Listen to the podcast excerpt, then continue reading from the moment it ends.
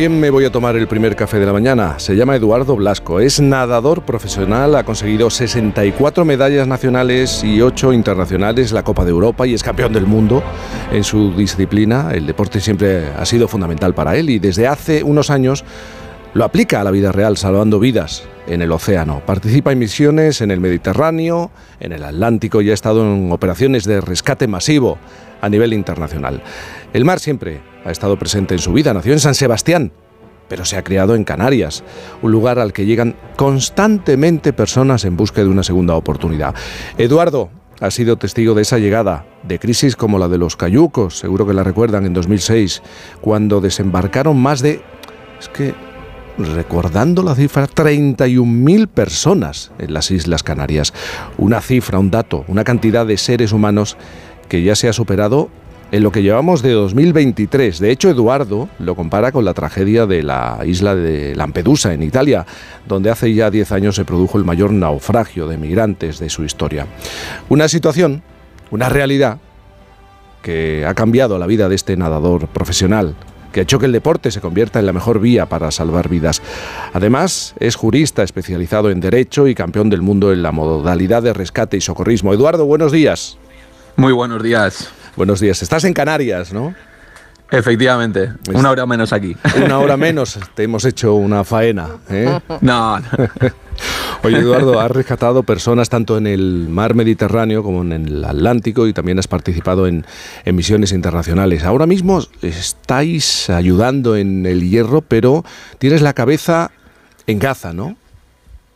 Sí, totalmente. Eh, yo tengo la cabeza en todos esos sitios en los que necesitan ayuda.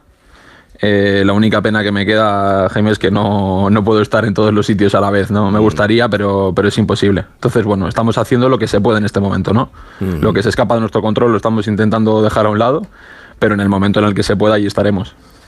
Pero tenemos que hablar también de las cosas que ocurren en este país. ¿Qué es lo que está pasando en el hierro? Se está batiendo un récord, 15.000 personas en un mes. Bueno, pues eh, me alegra muchísimo que me hagas esta pregunta porque por más visibilidad que se le intente dar, muchas veces se, se olvida lo que pasa en España y se habla más pues de Grecia, de, de Italia, Siria, Libia, Túnez.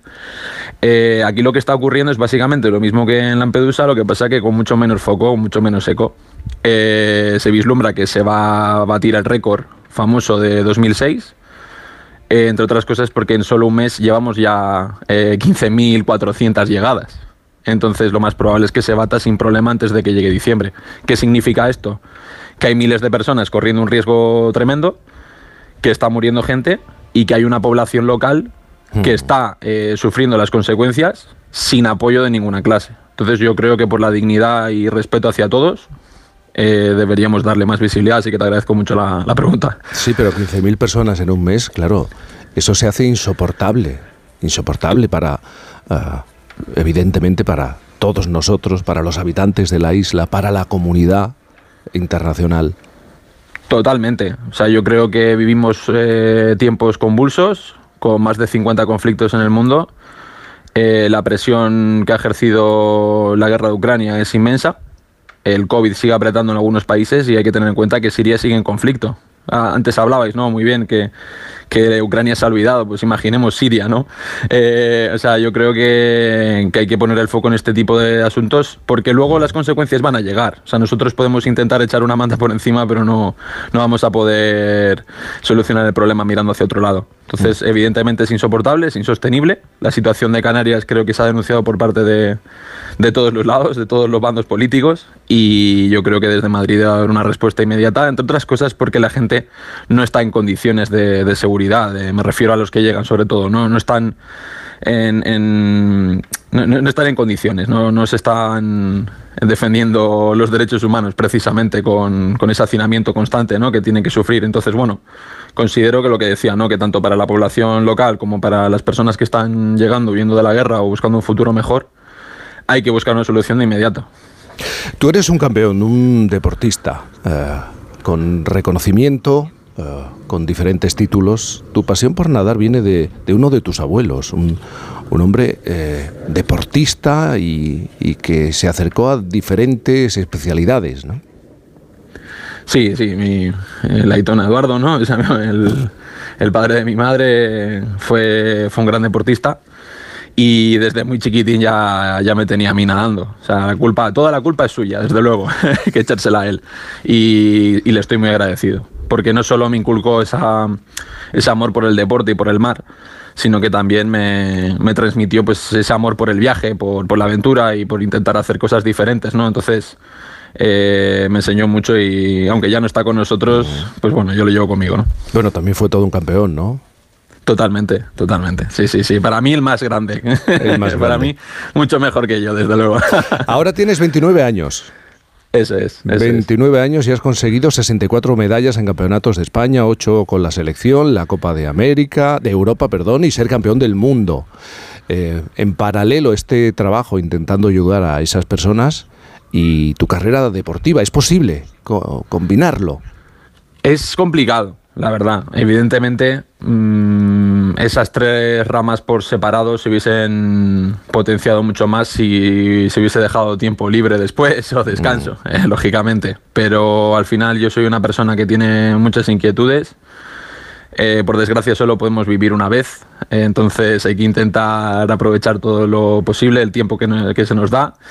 Y bueno, pues la clave al final está en levantarse temprano y acostarse tarde. Ya, ya, ya, sabréis algo de eso vosotros también. Entonces, sí, un poco. Hay que, hay que intentar pues, estudiar cuando se puede, eh, cuadrar muy bien las temporadas para poder acudir a las misiones. Hay que tener en cuenta que la gente no sale a, a buscar un futuro mejor o huir de la guerra cuando a ti te viene bien. Claro.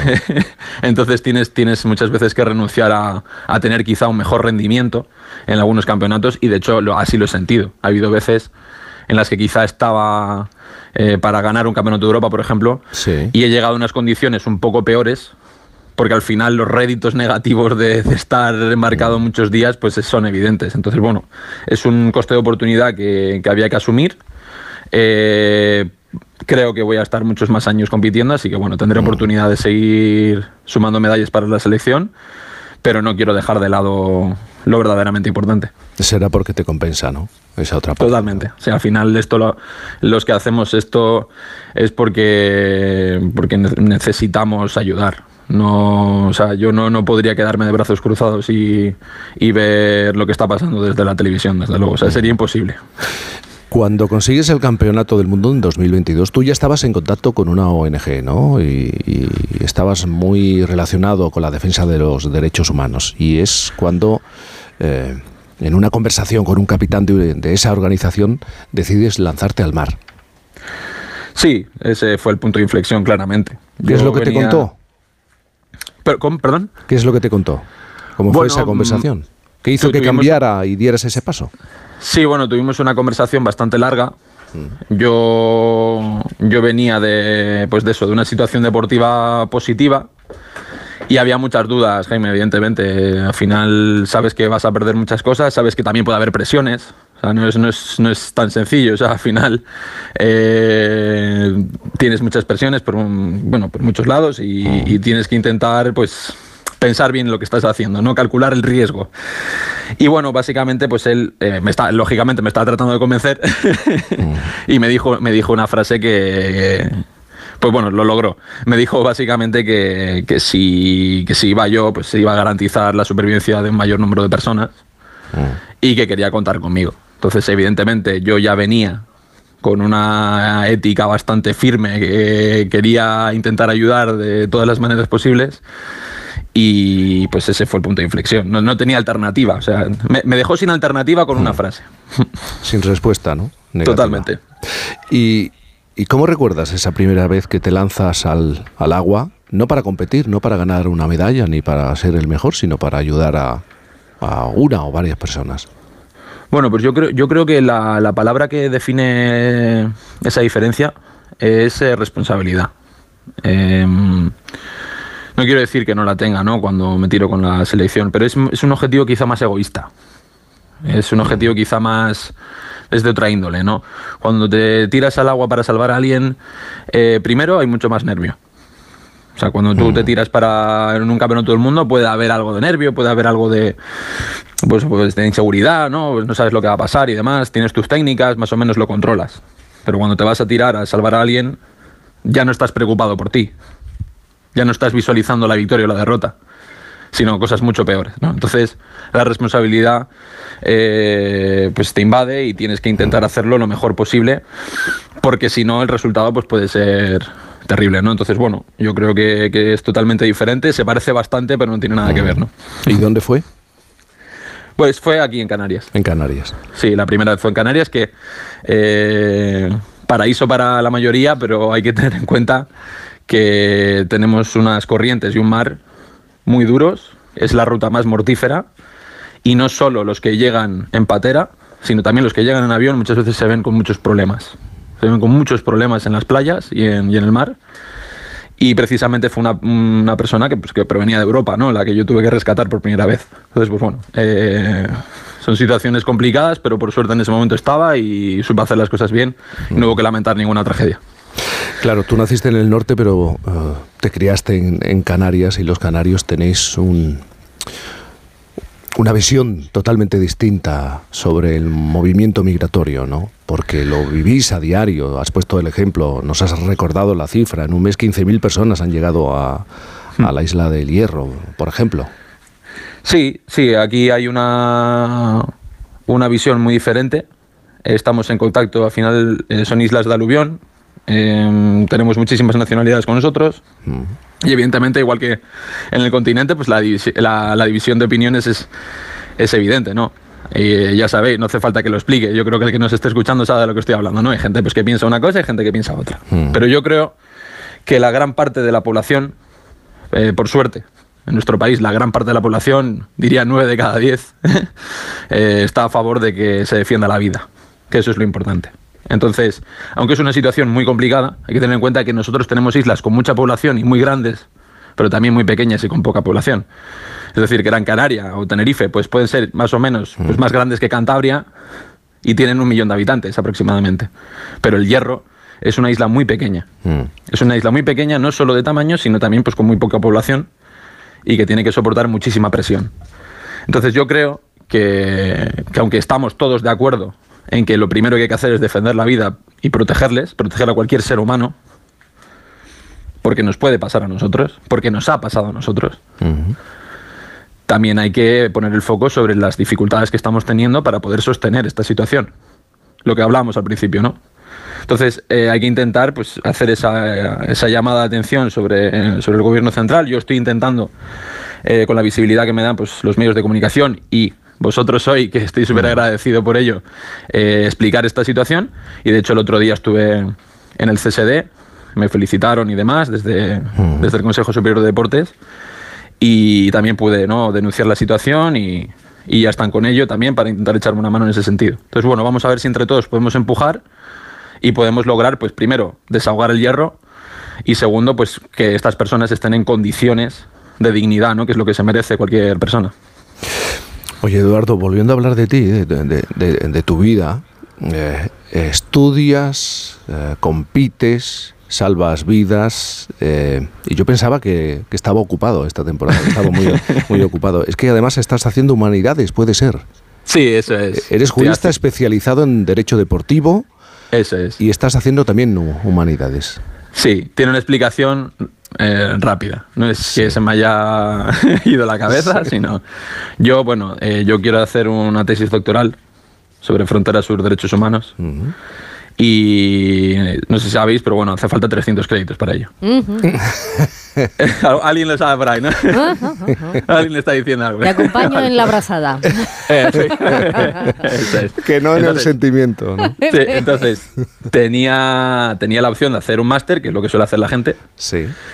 O de hacer una carrera, pues igual, pues en vez de cuatro, de terminarla en tres años y, y, bueno, pues estar un poco más de tiempo estudiando, pero adquiriendo unos conocimientos pues que a mí me resultan muy atractivos y que me van a ayudar a entender mejor el mundo y me van a generar pues una, un bagaje cultural pues más vasto, ¿no? Entonces eh, decidí que quería también tocar otro tipo de estudios para poder sobre todo prepararme, ¿no? Para ese para esa tesis que va a ser una relación entre jurisprudencia y moral. Entonces pues quería tocar esa otra parte, ¿no? Para poder tener primero pues eso lo que digo más bagaje y también los 300 créditos, sin los cuales es imposible hacerlo, ¿no? Entonces, bueno, esa es, esa es la, la, razón, vamos. Bueno, Eduardo, dedícate algo de tiempo a ti. No, tienes, tienes tiempo para ti. Eh, no, no mucho. No mucho. No mucho. no, la verdad es que no, no mucho. quiero hacer, quiero hacer esto bien. Jaime, quiero mm. intentar, eh, pues eso, quiero intentar conseguir una medalla en Australia ahora en el Campeonato del Mundo. Además, ¿no? Eh, sí, una más. Eh, tengo 11 asignaturas y además parece que el mundo no, no nos da tregua, ¿no? Entonces mm. tengo que estar en, estas tres cosas y espero que haya tiempo para mí en algún momento. Me gusta mucho comprobar una cosa mm. con, con, las personas que sois anfibias, ¿eh? porque sois medio ya de, mm, del medio, ¿no?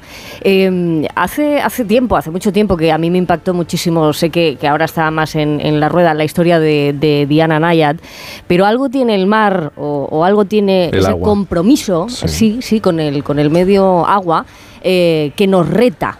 Tú los retos los estás convirtiendo en una hazaña humanitaria mm, mm, abismal, ¿verdad? Eh, la de ella era otra, ¿no? Acercar ese estrecho, otro estrecho entre Cuba y Florida, pero también pensando en esa eh, capacidad que tiene el ser humano para prohibir la tierra firme, el destino firme, ¿no? el objetivo firme de la vida. Me parece que donde esté la teoría o los créditos para conseguir ese compromiso, nos lo dices que nos apuntamos. Vale. Y, le veremos en las Naciones Unidas, yo tengo claro.